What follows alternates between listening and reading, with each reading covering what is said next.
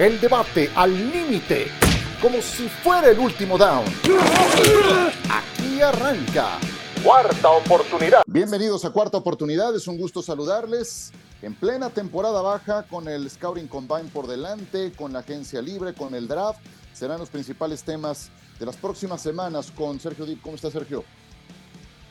Todo bien, Ciro, Pavo, abrazo. Y los Cowboys que siempre nos dan de qué hablar y me gusta mucho el tema.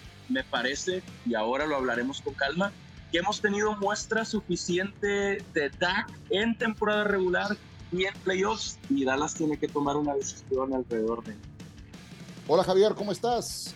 Hola, ¿qué tal, Ciro? ¿Cómo estás? Eh, Sergio, un gusto saludarles. También es este un primer fin de semana ya sin, sin fútbol americano de la NFL. Yo sé que esto es recurrente porque nos pasa cada año, pero termina el Super Bowl y el siguiente fin de semana, no sé, se vive con cierta nostalgia, un poco la resaca de una gran temporada y, y, cuando ves hacia adelante y, ves que falta mucho para que empiece la actividad en el campo, pues te entra esta sensación como de desconsuelo. Sin embargo, como bien lo decía Ciro, todavía hay muchas cosas. La NFL no para, viene el combine, viene el draft, viene la agencia libre, como lo comentas. Así que seguiremos hablando, por supuesto, de ello aquí en cuarta oportunidad. Lo que tenemos muy fresco eh, es el rendimiento de los jefes de Kansas City, que ciertamente tuvieron tal vez su temporada regular más terrenal desde que llegó Patrick Mahomes a hacerse cargo del equipo, pero nos dimos cuenta de cómo fueron capaces de elevar su nivel en los juegos más importantes, en los juegos de postemporada, y seguimos todavía disfrutando lo que hizo en el Super Bowl, en esa brillante exhibición ante los 49 de San Francisco. Sin embargo, lo que es tema, eh, pues es eh, lo que ocurre con los Dallas Cowboys. Declaraciones de Marcus Lawrence dijo, creo que lo principal es que estábamos agotados por la forma en la que terminaron eh, contra los Green Bay Packers. Dijo, fue una temporada larga, el equipo está sano durante la campaña, pero las piernas se van cansando. Micah Parsons, lo que siento es que una vez que termina la temporada regular y llegas a los playoffs, se supone que uno debe rejuvenecerse. En fin, puras cosas que yo digo, bárbaros, puros malditos pretextos puras declaraciones eh, que no abonan absolutamente en nada y que te dejan ver, yo creo, que uno, cada quien trata de salvarse individualmente, dos, las divisiones que hay internamente, y tres, ya veremos uno de los temas, Sergio, que será recurrente durante toda la temporada baja si Dak Prescott merece una renovación de 60 millones de dólares promedio por temporada. Ya hemos visto a Prescott en temporada regular, ya lo hemos visto en playoffs, dos ganados, cinco perdidos derrotas escandalosas contra San Francisco en dos ocasiones y contra Green Bay también en dos ocasiones. Y así queremos ganar más que Mahomes, que Burrow y compañía. No creo que los merezca, pero Dallas está entrampado en esta situación. ¿Qué opinas? Sí, porque, porque Dallas tiene a un buen quarterback en Dak Prescott, sobre todo en temporada regular, pero la manera en la que cayeron contra Green Bay fue escandalosa. Estar abajo eh, por casi 30 puntos justo antes del medio tiempo fue lamentable. Eh, los errores de todo el equipo, todas esas declaraciones, Ciro, que mencionabas, eh, que, que son ciertas, a mí me hablan de falta de liderazgo desde el staff de cocheo, específicamente Mike McCarthy, y desde el propio vestidor, específicamente Dak Prescott, porque para eso están la figura del entrenador en jefe y la figura del quarterback. Justo todo lo contrario a lo de Kansas City que mencionábamos, porque sí, los Chiefs con dudas en temporada regular, pero sabían que lo más importante eran los playoffs y ahí todos juegan el mismo número de partidos y nadie hablaba de cansancio, hablaban de motivación, los Chiefs hablaban de demostrar eh, que ahora iban a jugar los playoffs de visita, que no eran favoritos, que no les importaba, y fueron callando bocas poco a poco después de recibir a Miami, visitando a Buffalo y visitando al final a Baltimore y luego como le remontaron a San Francisco. Para mí el punto es, el campeón, que es el referente, es, es el estándar, tiene ese liderazgo muy claro, además del talento, pero el liderazgo en Andy Reid y en Patrick Mahomes, que no tienen los Cowboys en Mike McCarthy y en Dak Prescott. Sí, yo, estoy de acuerdo, pero ahora que escucho hablar a Sergio, Ciro, amigos, a ver, no quiero contrapuntearte con lo que decías, eh, Sergio, pero hace... Adelante, Pablo, lo debatimos. no pasa aquí nada. el primer año de Dak Prescott, el segundo año, recuerdo que hablabas de subirte al carrito de Dak Prescott. Pero hace cuánto que no, Por Javi, eso. porque ya vi lo No. que he visto recientemente. A eso voy. Ya te bajaste el Claro. carrito. ya te Claro, bajaste. ya se, Ok. se estrelló y, y yo ya no estaba en él hace al menos dos años, mi Javo. Claro, No, está bien. ahí no, no, es. además- Dak es un buen quarterback, pero no gran mariscal de campo. Y, y para mí, Javo, para dejarte hablar, no tengo ningún tema con lo del carrito, para mí es, ya demostró Dak que no puede con la exigencia, con la presión, con todo lo que rodea la posición del quarterback de los Cowboys, que es una de las franquicias más, eh, digamos, demandantes del mundo, no solo de la NFL. Totalmente de acuerdo contigo. No, y no, no era para, para, digamos que ponerte en evidencia. Al contrario, porque dice el refrán, ¿cómo dice el refrán? De que cambiar de opiniones de sabios. Y creo que eres un sabio entonces, Sergio, porque creo que sí, este, esta, esta, esto que nos vendieron desde que llegó Dak Prescott, a ver, viene de la muy probablemente mejor temporada regular que la hayamos visto a Dak Prescott. Quizá la mejor temporada regular, que no Sí. sirve de maldita la cosa si llegas a los playoffs y acabas dando ese papelón como el que se exhibió. No solamente él, me queda claro que fueron varios los jugadores que fallaron, eh, eh, los entrenadores también me lo parece que acaban fallando, pero la figura más reconocible, más visible en un equipo a querer o no, sigue siendo el mariscal de campo, sigue siendo el coreback. Y vimos, como bien lo comenta Sergio, la incapacidad de los momentos clave llegar a dar esa, esa, eso que sí puede hacer, por ejemplo, lo decías bien, Mahomes en los momentos complicados, en los momentos difíciles, responder, no lo puede hacer Dak Prescott. Eh, y la pregunta es si nos vamos a conformar como aficionados de los Vaqueros de Dallas a que tenga buenas temporadas, que pueda pelear o ganar su división incluso, y después que lleguen los playoffs y ya empezar a despedirnos de la temporada. Creo que eso no lo puede permitir ya el equipo de los Dallas Cowboys. Y por eso hay que poner en picota ahí a, a Dak Prescott, porque eh, me parece ridículo, me parece, déjeme decirlo así, hasta cínico, que estés pensando en ganar 60 millones de dólares y convertirte por lo menos en unos meses en el coreback mejor pagado de la NFL, cuando tu incapacidad para poder ese paso al frente en el equipo no, no, no da, no da. Sí, sería lamentable porque no solamente sería lo que pueda ganar, sino que jalar la cobija, eh, llevarte 60 millones de dólares implica que vas a acabar dejando descubiertos otros flancos, porque no va a haber, y lo hemos visto, lo vimos, por ejemplo, con Tom Brady, que si era un tipo mucho más consciente, prefería tener que el equipo tuviera más dinero para pagarle a, más, a mejores jugadores y no llevarte una buena parte, una buena, una buena rebanada del pastel de ese, de ese dinero y dejar entonces flancos descubiertos. Me parece lamentable, creo que tendría que haber un poco de autocrítica y creo que más, más allá de las palabras que digas después de la conferencia de prensa cuando eres eliminado, creo que la autocrítica ya se acabó y ahora está pensando estrictamente en su futuro económico, lo cual no está mal, pero con qué, eh, con qué cara, digo yo, llegas a, a plantarte y pedir ser el mejor pagado en la NFL. En la primera etapa de su carrera se vio beneficiado por los mejores años de Ezekiel Elliott, tuvo la mejor línea ofensiva de la NFL y claro, su sueldo era de los más bajos del equipo y eh, para mí era evidente que desde entonces había dudas al respecto y sus únicas dos victorias en postemporada fueron una contra Seattle en Arlington, no la voy a demeritar, y otra contra Tampa Bay, los Buccaneers con marca perdedora. Entonces, ese no era un equipo de postemporada. Consistentemente ha demostrado Prescott que baja su nivel cuando tiene que jugar partidos de esa importancia. Y ahora, si él pretende ganar ese dinero, pues váyanse despidiendo de algunas de las principales eh, figuras. Yo veo difícil que Dallas logre tener un equipo que lo acerque al campeonato la próxima campaña. De hecho, creo que va a dar un paso atrás en sus aspiraciones. O sea, no los veo siendo otra vez número dos en la siembra de la conferencia nacional como lo fueron en la última temporada. Eh, y bueno, Prescott, eh, yo sé que son reglas de mercado, que normalmente a ese nivel el siguiente coreback tiende a mejorar lo que le pagaron al anterior, y en este caso el último en renovar fue Joe Burrow, y su promedio de eh, 55 millones de dólares es donde está el listón. Eh, y sí me parecería totalmente absurdo, no creo que los merezca Prescott, pero también sabemos cómo es esto, son deportistas profesionales y Dallas también está entrampado en esta situación, vuelvo a lo mismo. Mucha gente me pregunta, ¿por qué no toman a alguien en el draft? Dallas no tiene capital en el draft para llevarse a alguno de los principales prospectos. Mucha gente me dice, ¿por qué no toman a alguien en agencia libre? Bueno, en agencia libre vas a tener disponible a Kirk Cousins, a Baker Mayfield, a Jimmy Garoppolo de ese nivel. Son de la liga de Dak.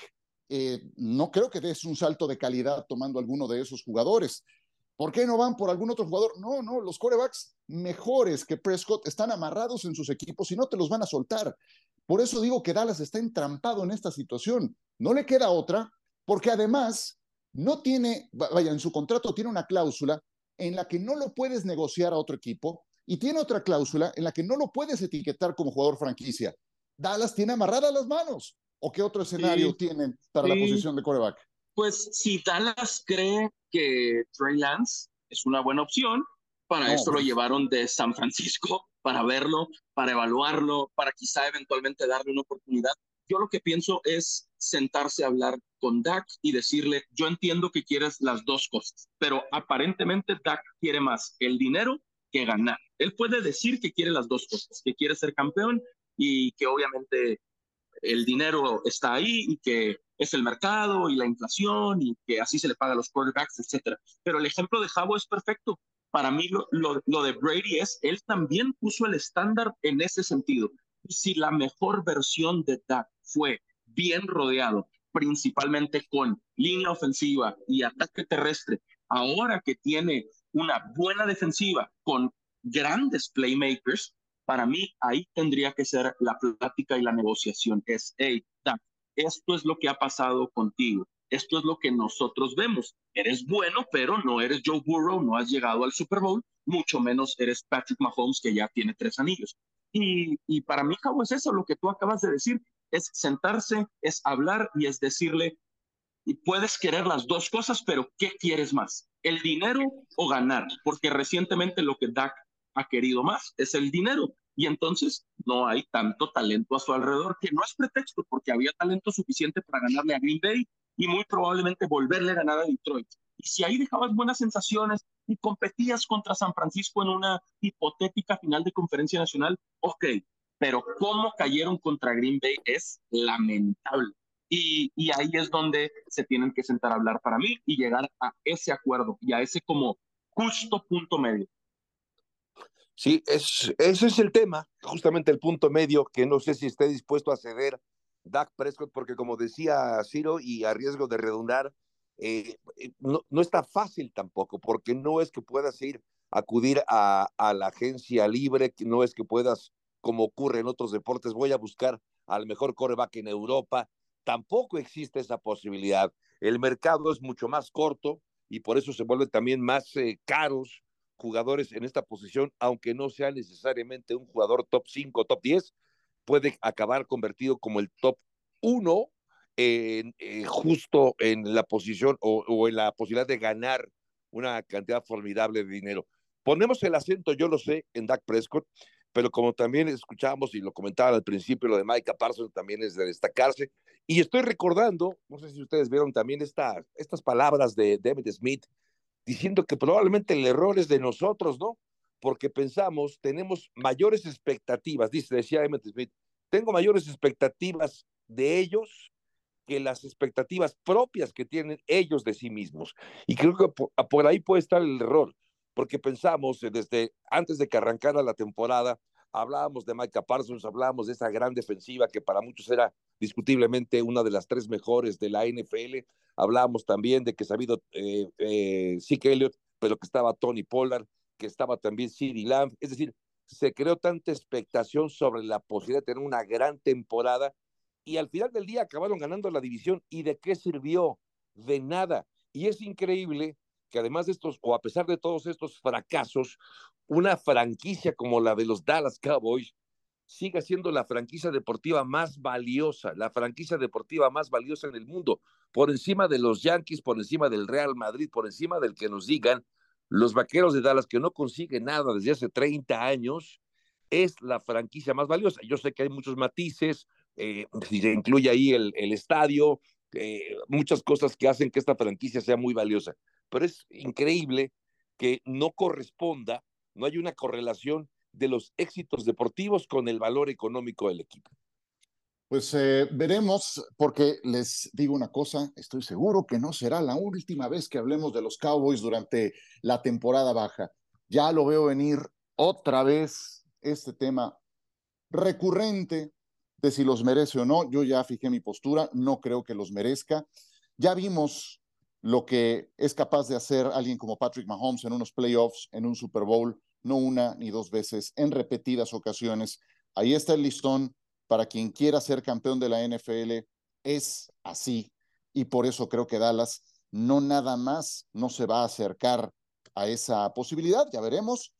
Creo que hasta va a dar un paso atrás. El que hayan perdido Dan Quinn, no creo que sea una mejoría en poner al coach Zimmer en esa posición.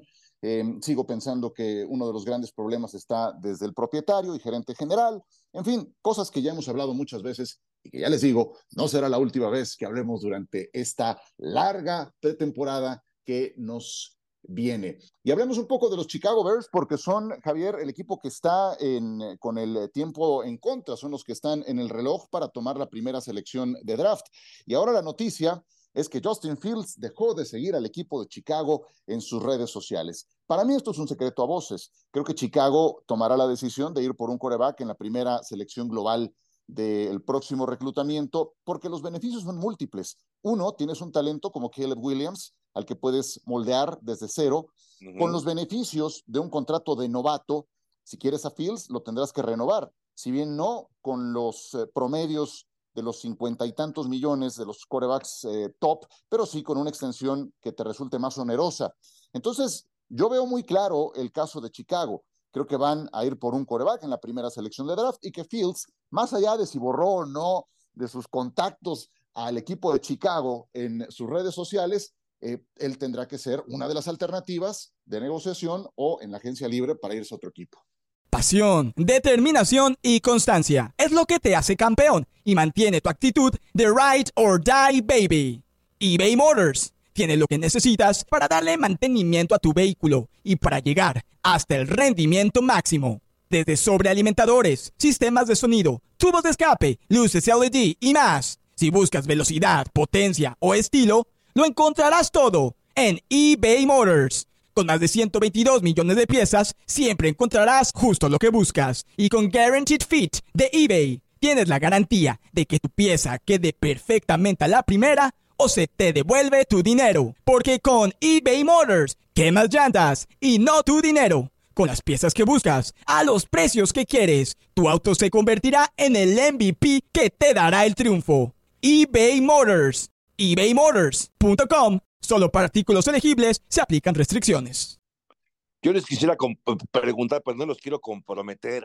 si alguna vez han, borrado o han, salido o han bloqueado algún contacto de alguna novia o exnovia. Yo creo que va por ahí, ¿no? Es decir, tú bloqueas o, o, dejas de seguir a esa persona que te interesaba porque ya no te interesa. Ese pretexto de que, de que, ah, pues es que estoy de vacaciones.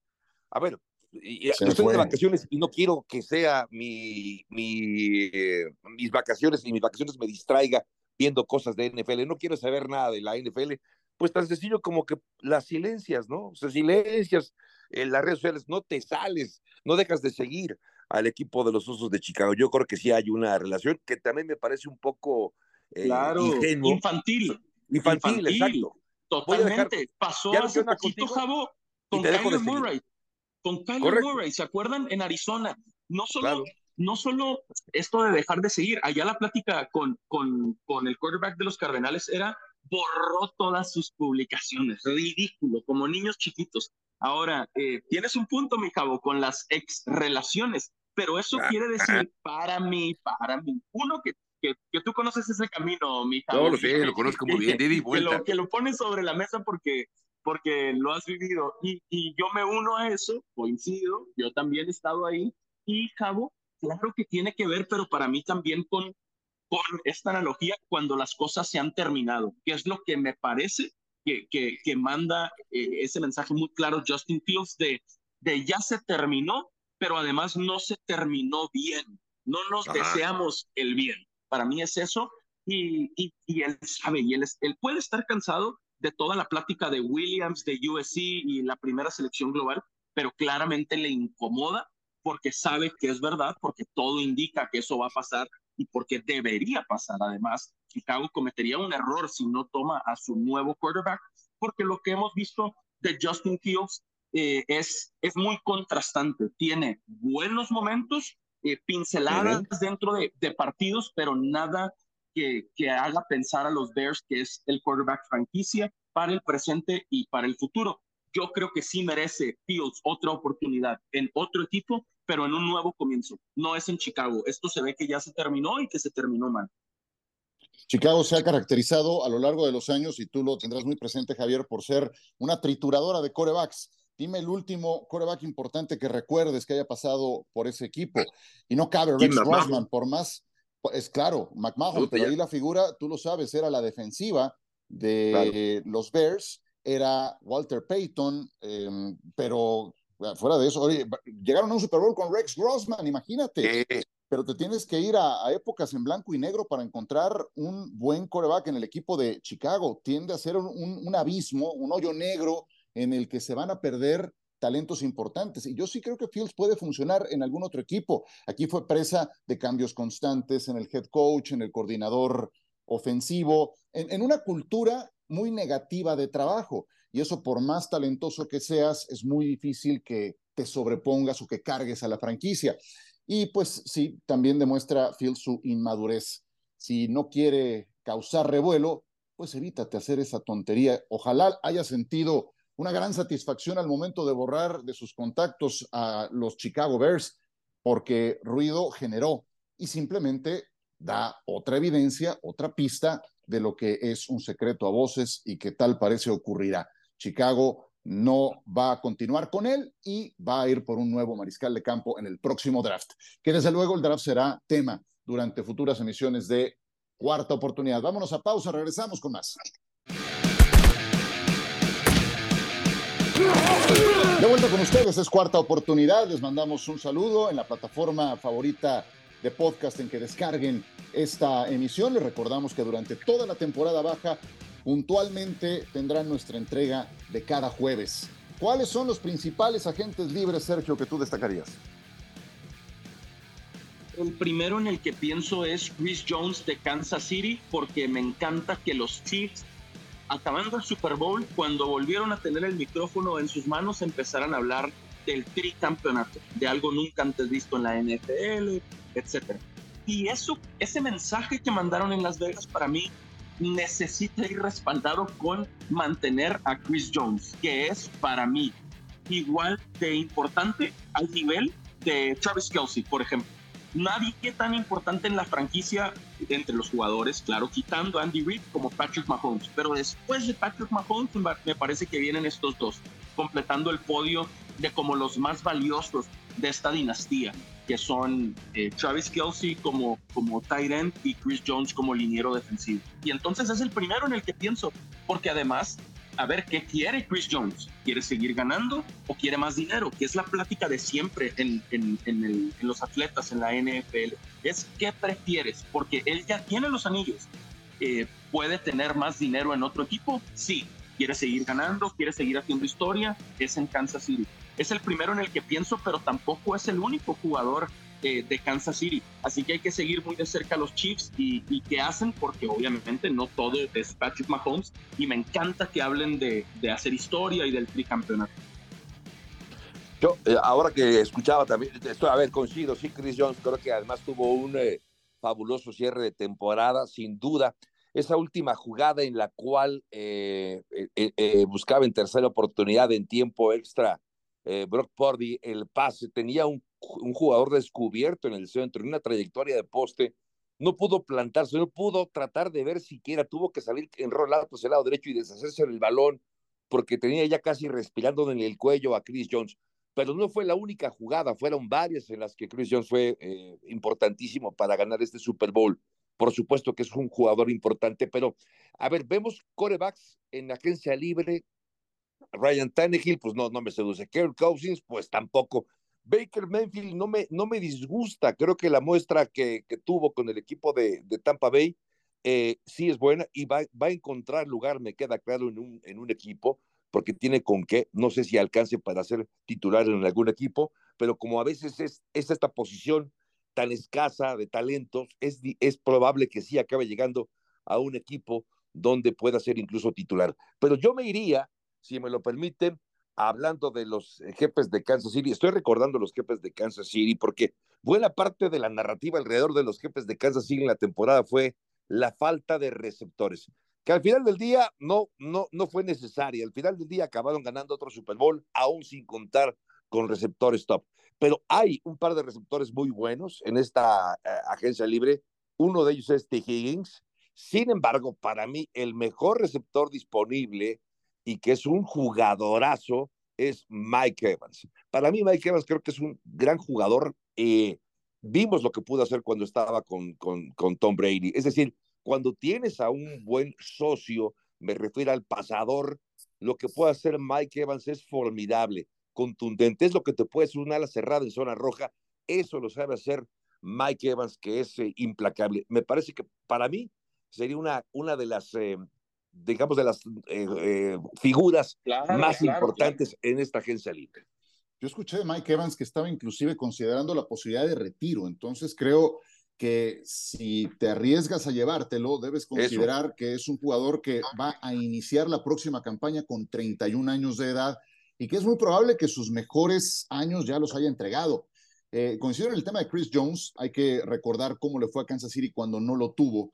Consistentemente ha sido su mejor jugador en eh, capturas de coreback y también venía a mi mente la misma jugada que tú citas, Javier, porque eh, son, son jugadas que quedan medio ahí ocultas claro. en el radar y ya después del Super Bowl te acuerdas del touchdown o de la serie ofensiva de la victoria, esa cuarta oportunidad de una que convierte Mahomes o aquel acarreo por el centro ya estando en territorio de San Francisco. Yo te diría que del lado defensivo está esa jugada que tú dices de Chris Jones y también una eh, de Trent McDuffie dentro de la zona de anotación donde frustra una recepción de Divo Samuel, una cobertura mm. perfecta, ¿no? Entonces, ahí Kansas City tiene, tiene activos muy importantes en su defensa, algunos medio, medio desconocidos para eh, el común del aficionado. Uno es McDuffie, lleva dos años en la NFL, dos anillos de campeón. Otro es Trent Karlaftis, que recuperó uh -huh. un balón suelto en el primer cuarto, dos años en la NFL. Un gran draft del 2022 de los Chiefs que te mantiene a tus principales jugadores bajo contrato.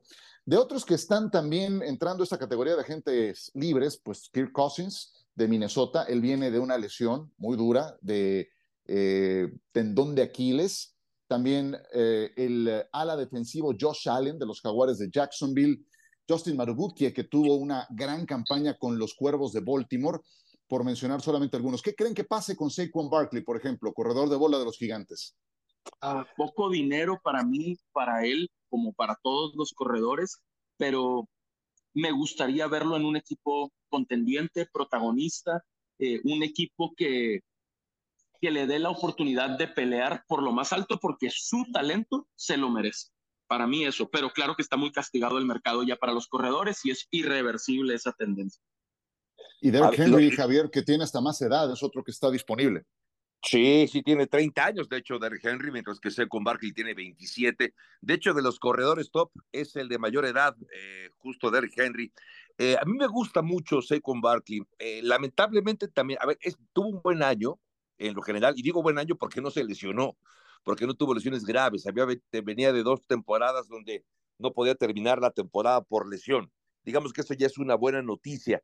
Eh, y si yo comparo, por ejemplo, de todos los jugadores, de todos los eh, corredores, eh, digamos que estarían en la agencia libre, Josh Jacobs, además de Barkley, Josh Jacobs, Derrick Henry, Tony Pollard y Austin Eckler, sin duda a mí el que más me gusta es con Barkley, pero tengo dudas, justamente por su durabilidad. Como sabemos, la posición de corredor es la más castigada. No es de extrañar que sean los, los jugadores que más rápido se retiran, o dicho de, de otra manera, son los que tienen una, una vida más corta en la NFL por el castigo que reciben año con año. Por eso no sé si Barkley sea como para, para, para que pueda durar con el equipo. Yo me quedaré, ¿saben con quién? Con Josh Jacobs, que en el 2022 terminó como líder corredor. Creo que Jacobs sería una mejor opción, me parece más confiable por el tema de las lesiones que incluso el propio Barkley. Oye, una última para los dos antes de irnos. Venimos de ver un Super Bowl donde San Francisco tomó a un corredor como Christian McCaffrey, por el que pagó con cuatro selecciones de draft a Carolina, que absorbió su contrato, que lo hacía el mejor pagado de su posición. Y creo que la aportación de McCaffrey es indiscutible. Es el ofensivo del año, para muchos hasta aspirante a más valioso.